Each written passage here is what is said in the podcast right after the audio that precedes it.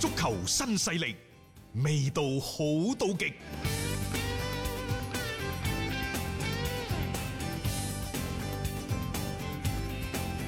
喺大前日，亦就係九月八號，歐洲俱樂部協會係進行咗第二十四次大會。喺會上呢，就歐洲俱樂部協會主席艾連尼，即係祖雲達斯個主席，佢、嗯就喺會上作出預測，佢話受新冠疫情嘅影響，嚟緊嘅兩年呢，歐洲足球產業將會係損失四十億歐元，嗯而其中呢，豪門俱樂部嘅損失係最大嘅。嗯，艾連尼呢就引用咗意大利足球和金融網站對歐洲足球行業嘅預測，佢呢就話四十億走唔甩㗎啦。嗯，啊，百分之九十嘅損失呢都係同各俱樂部係有關嘅，因因為為估到啦，你而家俱樂部係衝喺最前邊，佢係亦都係呢，即係構成呢一個足球世界嘅最基本嘅細胞。嗯，如果俱樂部唔揾錢，咁對整個世界行業足球嚟講，係，打擊係毀滅性嘅，冇錯毀滅性嘅各位。嗯，真係啊！我哋之前亦都講過，即係話點解話先保證咗俱樂部嘅運營係咁重要嗱，啦。舉個例子啊，啱啱過呢個賽季，巴塞起碼少咗兩個億，嗯，嚟緊嘅新賽季可能眼見到嘅就係少兩個億嘅基礎上再少三個億，嗯， 你你預咗㗎啦，即係話水瓜打狗就兩年過去兩個賽季過去就唔見咗百分之五十。嚇，即係呢個損失都幾。祖雲達幾斯嗯慘亦都係祖雲達斯亦都係嘅，大家知道啦。重，嗯祖雲達斯其實嘅赤字接近一個億佢㗎啦，已蝕得好經緊要㗎，啊佢而家佢上個賽季已經係近年嚟蝕得最金嘅一個賽季。對俱樂部佢最大嘅影響係邊度呢？第一就係冇比賽日嘅收入，係呢個係一個非常非常之巨大嘅損失。冇硬㗎啦呢樣嘢。唔單止係豪門俱樂部，可能對啲二三四五線嗰啲中小型蚊型俱樂部嘅影響更加之大，嗰啲係毀滅啊。因為一線隊嘅球隊呢，佢仲可以有啲贊助啊。轉播啊！版有權啊啲轉播版權啊，嗯但係啲二三四五線嗰啲邊度有贊助，邊有轉播版權，佢冇就係依 靠比賽收入。冇人入場，佢基本上佢就等於零收入。係啊，所以你話以後嗰啲波點打嗯係咪？其次就係啱啱我哋所講咁耐嘅版權，嗯一方面受新冠疫情嘅影響，版權嘅價值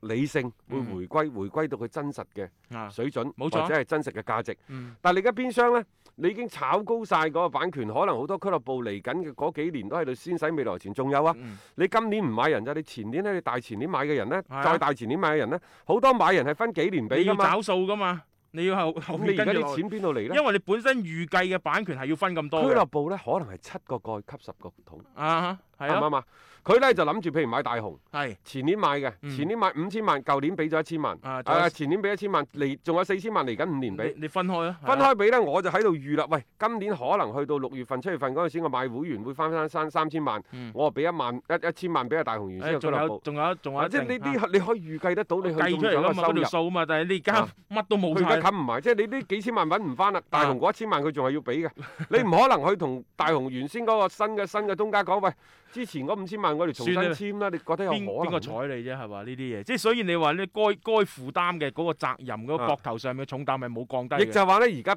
比賽日嘅收入大幅鋭減，近乎於零。版權收入減少，嗯另外一個就係贊助商，都贊助商啊，佢哋嘅日子都唔好過㗎。佢贊哋助可能就真係會同佢重新傾過嗰個贊助合約都似啊！即係而家咁樣樣嘅疫情當下，佢哋都損手爛啊腳因為㗎冇門票嘅收入，呢、嗯一個版權嘅轉播亦都下降，嗯所以呢，贊助商要求降價好正常嘅啫。係啊因，為你冇人嚟睇，我實現唔到我本身嘅嗰個價值啊嘛，即係達唔到我預期嘅目標，咁我係咪又要同你商討下個最啊價值？關鍵呢，就好多好多嘅贊助方嗰啲企業啊，嗯其實佢哋真係受到新冠疫情嘅影響，好多嘅企業都處一個非常非常之艱難嘅時刻，嗯，邊個頂得住？係啊，仲有啊，大家有冇發現呢？嗰、個比賽少咗嘅，嗯歐冠、歐聯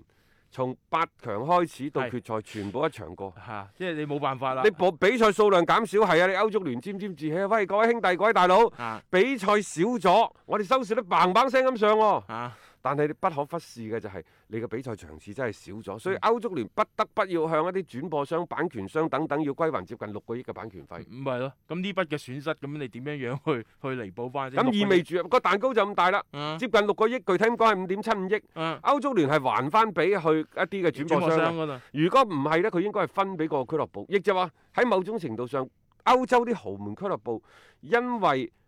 歐戰嘅賽事嘅減少，嗯令到佢哋可以瓜分嗰嚿收入呢少咗接近六個億。啊，咪係咯，咁你諗下有呢度又少咗因。為嗰五點七五億要俾翻贊助商，你唔可能再任由啲俱樂部去分配啦嘛。我係就算你水瓜打狗唔斷絕啊，你歐足聯留翻七千五百萬作為運營經費，你仲有五個億可以分啦，而家冇得分噶咯喎。冇啦，咁你仲即係難聽講句賽事你仲要踢，但係真係好似之前話齋踢一場或者係蝕一場，但係唔踢又唔得。誒、你踢咗呢啲比賽呢，你同預期當中嘅收入呢又唔成嗰個正比嘅，因為呢個就係、所以話點解嚟緊嘅呢一一兩個賽季啊，啲俱樂部預咗真係要蝕錢嚟經營。同埋，呢，今年除咗對車路士之外，嗯，你話有邊個買人嘅？啊，巴塞就最好玩啦，之前阿道爾係咯，係啊，換咗 換個比一個真比真力。係啊話就話呢，就大家互相買啊，兩間俱樂部各自喺個帳上都計咗筆其收入實就。係嗰個限期裏面大家做啊帳嘅實啫。際上就係大家交換。你係諗下，皇馬冇動作，啊曼聯買人小心翼翼，嗯嗯曼城亦都冇咩太大嘅動作。嗯即係而家嚟睇，啊拜仁仲犀利，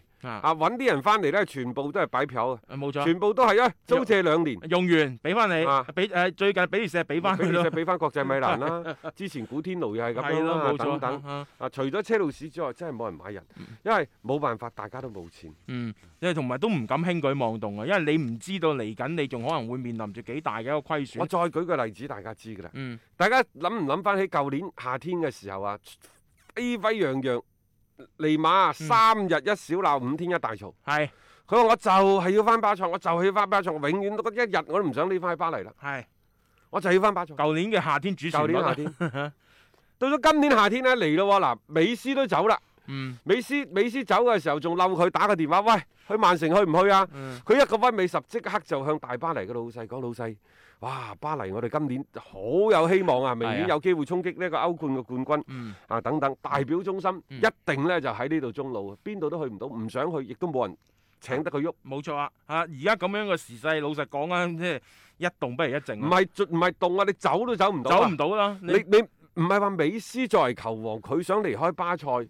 而家喐唔到，留翻喺度，嗯唔係因為佢嘅能力水準問係題。冇三人十三歲係點啫？係冇人接盤係，啊冇人接盤，太貴太貴啦！連税前一點二億啊！嗯嗯，仲有個冇錯轉會費話兩個億，啊咁你一簽簽三年、簽五年，哇即係喐親就六七個億嘅 嗰個嗰個個所謂合預算約嘅總額。你而家蝕都唔止蝕呢個數你尼馬要轉會都係咁樣嘅，而家唔係話你尼馬冇人要，啊，而家係唔係話你尼馬啲功力有幾多下降，而係真係冇人接得起你個盤，太貴啦。太貴係啊！即係你喺咁樣嘅時勢底下，你嗌啲俱樂部，我仲點樣樣去騰空一啲嘅薪金空間嚟去去承接呢一啲咁樣樣嘅大神呢？所以只能夠係敬而遠之。誒、呃好似拜仁、利物浦嗰啲早早舉手話：，唉、算啦，我哋唔要，我哋要唔起。我再舉個例子，大家唔好以為咧打開門啲球迷翻翻球場就萬事大吉，嗯，因為喺新冠疫情之下，到底有幾多球迷主動咁重新翻去球場？你話哇，嗰啲粉絲咁死忠，肯定翻去啦。嗯，但係除咗死忠粉絲之外，譬如話阿仙奴嗰啲，可能佢有接近呢每場波有接近萬幾兩萬人喺啲遊客湧入去睇波嘅係啊，嚇。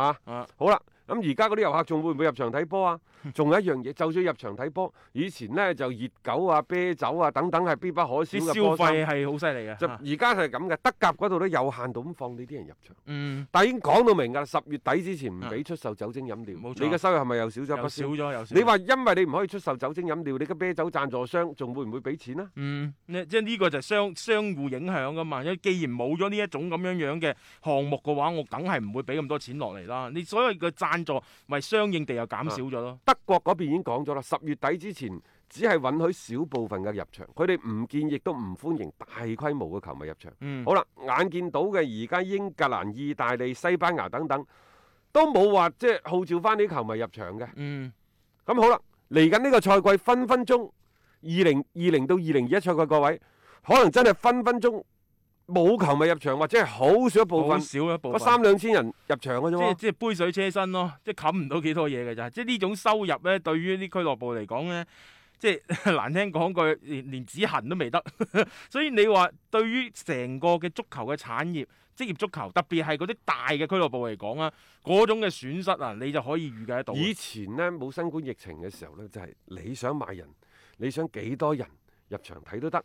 但係而家喺疫情當下呢，你想幾多人入場，你就要到報當地嘅衞生部啊要門嘅批批准。你先得啊。係三千就三千，嗯五千就五千，一萬都冇問題。啊，佢哋呢會根據翻呢就各自嘅嗰個嗯地區嘅防疫嘅嗰個個疫情風險嘅高低去作出判斷，嗯需唔需要做核酸嘅檢測啊等等。總之今時今日你想入場呢，同過去相比，個手續就紛繁複雜好多，但係呢個亦都係必須嘅。相應嘅一啲消費等等，你亦都冇辦法啦，同以前係相類比嘅。咁你翻到俱樂部嘅角度嚟講咧，就算我真係啊開放翻俾球迷入嚟啦，你所賺得嘅嗰啲嘅收入啊，同以前相對比都係有個比較大嘅差距。總之一句講晒呢，就係、疫情真係改變咗我哋好多。嗯，可能作為誒、呃中國人，作為廣州人，因為我哋做出咗好巨大嘅犧牲。係到今時今日，我哋已經全面恢復咗工作、生產、學習等等復工復產。嗯包括呢，就好多人，你該做嘢就做嘢，做嘢該去玩就玩，該飲就飲，該食就食，嗯，好似冇咩太大嘅變化，係咪？嗯但係如果你再睇翻某些嘅行業，包括我哋嘅航空啊，包括我哋嘅體育、足球產業等等，佢真係面臨住已經係一個好天翻、好天翻地覆嘅變化。嗯而呢一種變化將會喺未來嘅一段時間入邊呢，繼續持續地影響住呢，就係呢啲行業。嗯所以足球啊，其實真係冇咁快可以從呢個新冠疫情嘅衝擊當中走得出嚟嘅。嗯，持久戰咯，希望總有打勝仗嘅一日咧，一切回歸到正常啊！ Hello，我係張達斌。每日傍晚六點到七點，我都會喺 FM 一零七七同大家做節目傾波經。而家係自媒體時代，除咗喺電台嘅節目，每一日我仲會喺抖音發布最新嘅短視頻內容。嚟抖音搜索斌哥廣播就可以揾到我啦，記得添加關注啊！另外，歡迎大家關注我嘅微信號碼，方便隨時交流。敲重點，唔係公眾號，係個人號啊！微信號碼係一三四一六三六孖五九八，一三四一六三六孖五九八。